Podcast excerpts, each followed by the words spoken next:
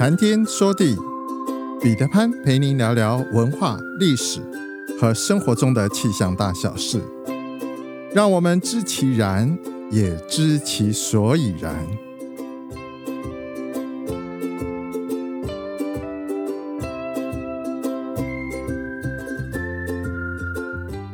谈天说地，潘大刚空中与您相会。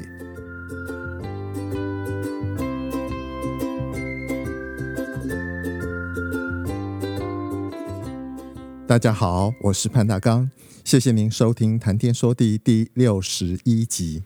刚刚过去的星期日，二月十九号，是二十四节气里的第二个节气，也是春季里的第二个节气——雨水。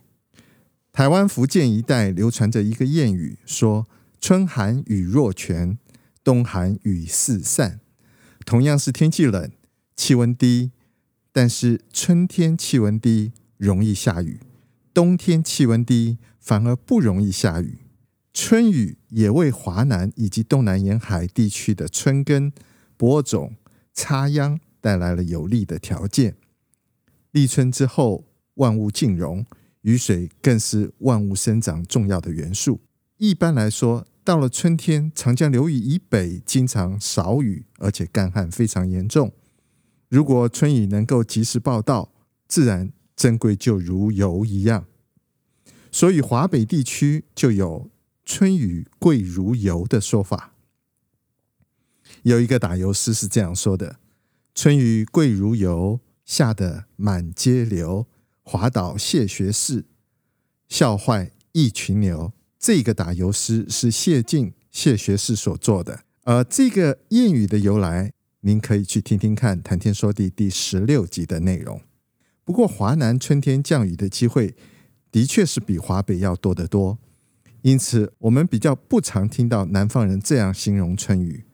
不过，今年台湾的春雨至今下的仍然不如预期，南部地区正文水库的蓄水量又跌破了两成，北部迎风面的台北、基隆以及宜兰，虽然多多少少都有些降雨。不过也远远不及我们在民生用水量的需求，因此我们还是要节约用水。在第六十一集，我们接续上一集，谈谈上古时代神话故事的补遗。轩辕皇帝，华夏上古传说，轩辕氏是一个著名的部落联盟首领。据考据，他生于西元前两千七百一十七年的寿秋。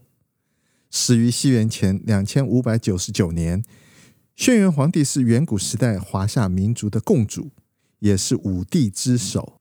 传说皇帝是少典与傅宝之子，本姓公孙，居轩辕之丘，号轩辕氏，建都于有熊，也被称作有熊氏。轩辕皇帝部落由天水自西向东迁。十载，炎帝以江水成，因有火德之瑞，故号炎帝；黄帝以积水成，因有土德之瑞，故号黄帝。黄帝以统一华夏部落与征服东夷九黎族而统一中华的伟绩载入了史册。黄帝在位期间，播百谷草木，大力发展生产。始制衣冠，建舟车，制音律，创医学。九黎蚩尤，蚩尤也是中华始祖之一，上古时代九黎族部落酋长。关于他的身份，有各种不同的解释。大约是在四千六百多年以前，黄帝战胜炎帝以后，就在今天的河北省涿鹿县境内。展开了与蚩尤部落的战争，史称逐鹿之战。后来蚩尤战死，东夷、九黎等部族融入了炎黄部族，形成了今天中华民族的最早主体。逐鹿之战，逐鹿之战距今大概有四千六百多年以前，黄帝部族联合了炎帝的部族，与东夷集团中的蚩尤部族在河北涿鹿一带进行了一场大战。战争的目的是双方为了争夺适于放牧和农耕播种的中原地带。涿鹿之战对于古代华夏民族由野蛮时代过渡到文明时代的转变，产生了非常关键性又重大的影响。灵狗盘户，盘户是中国古代神话中的一个人物。传说远古高辛帝时，时地有畜狗，其毛五彩，名曰盘户。因容吴将军作乱，高辛答应谁能斩下吴将军的首级，就能封邑赏金，把公主嫁给他。盘户咬下吴将军的首级而归，后来帝不得已，乃以女配盘户。盘户死了之后，其后枝蔓号曰蛮夷，成为宗族，大家都尊奉他们共同的祖先。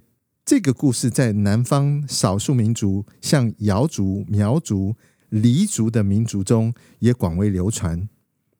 据说那时候人民都非常虔诚地祭祀着盘王。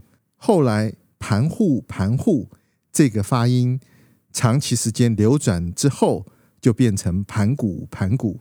所以盘户盘古盘古是盘户的转音，盘古也成为了中华民族的祖先。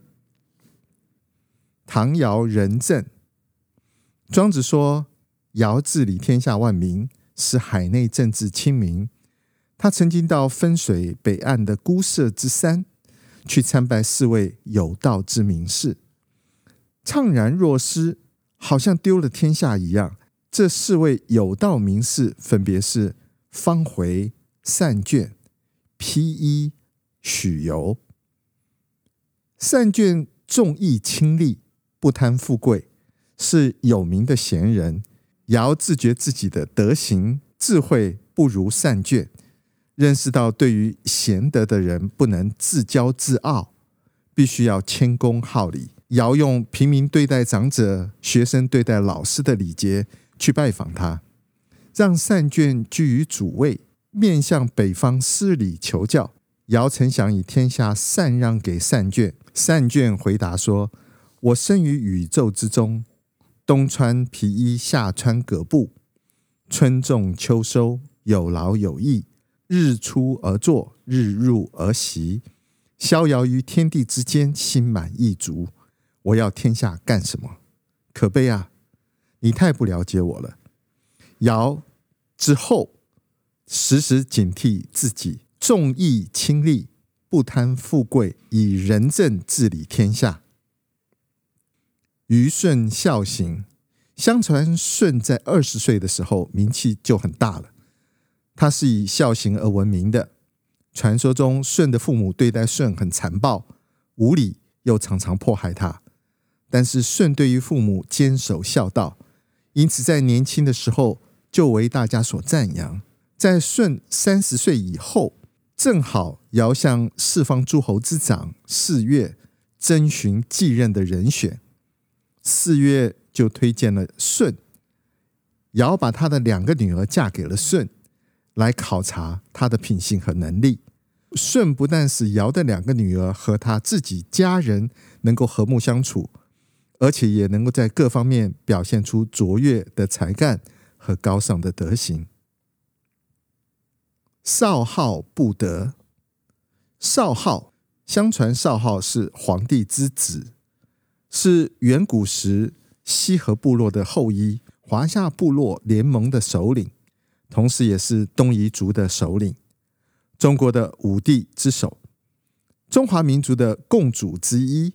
从伏羲也叫做大号，到少号的西河部落，到高尧、伯益的东夷部落联盟，一直都是中国早期华夏族的主干部分。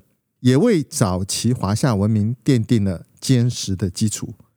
华夏文化传自于西河文化，西河文化是华夏文化的主要泉源。帝库厚恩，《山海经》等古籍载有帝嚳名俊，号高辛氏，华夏上古时期一位著名的部落联盟首领。有人考证他是河南商丘人。春秋战国以后，被列为三皇五帝中的第三位帝王。他也是轩辕皇帝的曾孙，前承炎黄，后启尧舜，奠定了华夏的根基，是华夏民族的共同人文始祖。大禹治水，大禹率领民众与自然灾害的洪水对抗，最终治水获得了胜利。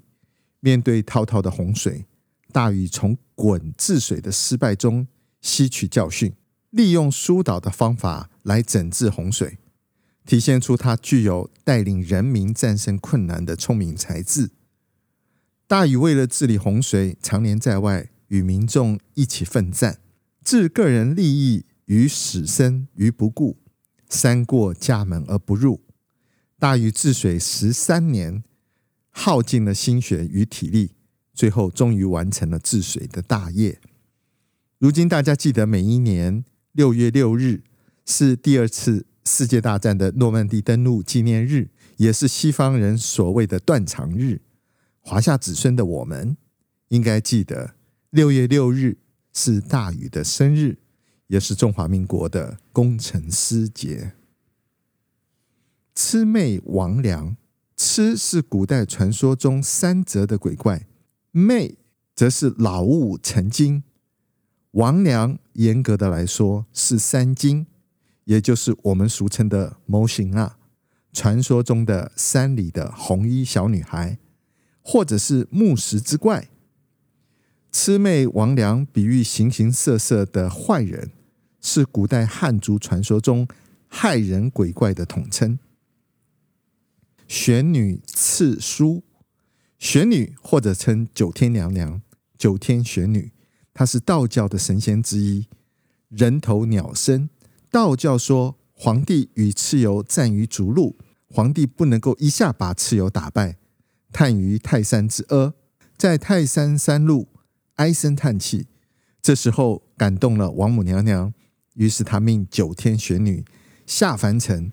授皇帝以遁甲、兵器、兵符、地图、册、印、剑等等宝物，并且为他制械牛骨八十面。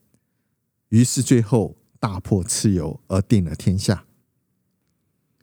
愚公移山，这是我小时候听过的故事。愚公家门前有两座大山挡着路，他决定要把山给移平。另外一个聪明的老先生笑他太傻，认为他不可能做得到。愚公说：“我死了以后还有我儿子，我儿子死了以后还有儿子的儿子，子子孙孙无穷无尽的一直这样下去，又怎么会担心挖不平呢？”后来因为感动了天帝，所以天帝命跨儿氏的两个儿子搬走了这两座山。这告诉我们：有志者。事竟成。顓頊分天，相传顓頊本名姓己，轩辕皇帝之孙。十五岁的时候就辅佐少昊，治理九黎地区。二十岁登上了帝王，是一位有文治功勋的帝王。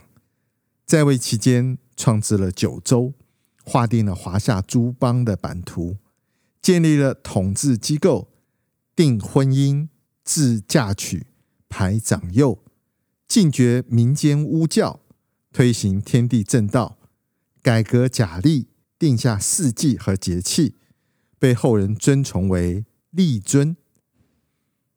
江苑生计，姜苑是中国上古的人物，他是汉族人，周朝先祖后继之母。姜源本姓姜，姜子牙的姜。是陕西省武功县人，是炎帝后代有台氏的女儿，后来成为皇帝曾孙帝库的元妃。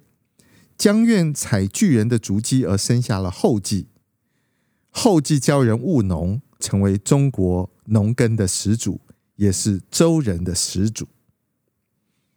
杜康酿酒。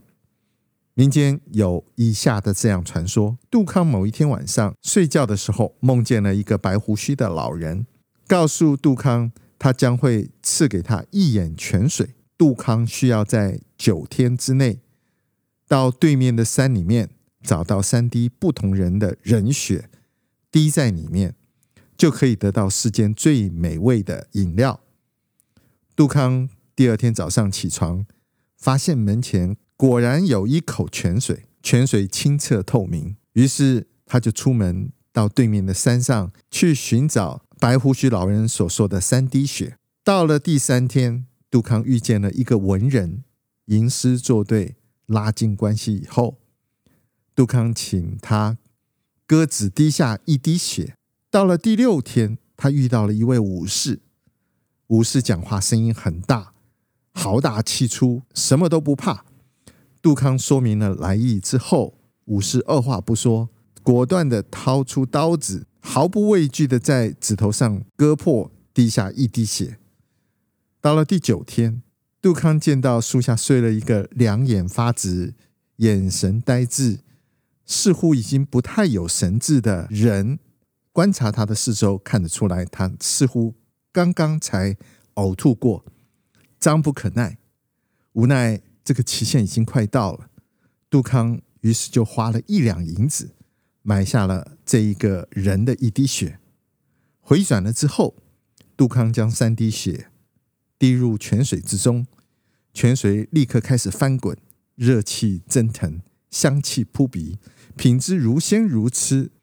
因为用了九天的时间，又用了三滴血。杜康就将这种饮料命名为“酒”。您看“酒”这个字，是不是左边三滴血，右边有字？想想看，现在喝酒人前后的表现、举止与行为态度，是不是很像那曾经贡献过三滴血的人？巧的是，连顺序都极为相似。苍穹浩瀚，气象万千，月运而风，楚润而雨，见为支柱。谈天说地，和您分享文化、历史和生活中的气象大小事，让天有不测风云不再是借口，让天气不再是行动的阻力，而是生活中的助力。想要知道更多，我们下次再会。